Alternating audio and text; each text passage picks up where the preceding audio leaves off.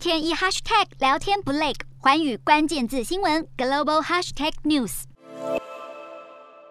英国知名儿童卡通主角佩佩猪一家人风靡全球一百八十个国家，就连俄罗斯也不例外。而去年英国首相强生才指出，佩佩猪为英国就带来了超过两千两百亿台币的经济收益。然而，俄罗斯报复英国制裁，佩佩猪却沦为了头号的受害者。拥有粉红猪小妹商标和著作权的一号娱乐公司，二零一九年获得美国玩具公司孩之宝收购后纳入旗下。而十二号，英国《镜报》报道，一号娱乐公司去年九月控告一名俄罗斯企业家滥用粉红。猪小妹的角色形象。然而，最近俄罗斯基洛夫地方法院的判决却驳回了这一项要求，理由是英国就在俄罗斯的不友善国家名单中。而做出判决的法官斯拉文斯基拒绝了这一项侵权索偿，等于是首开先例，默许俄罗斯企业无偿使用粉红猪小妹的商标，让原本不起眼的案件也意外大受关注。而克里姆林宫日前不只通过授权政府在与国安和国防相关的紧急情况下，可以使用任何来自不友善名单国家的智慧财产权，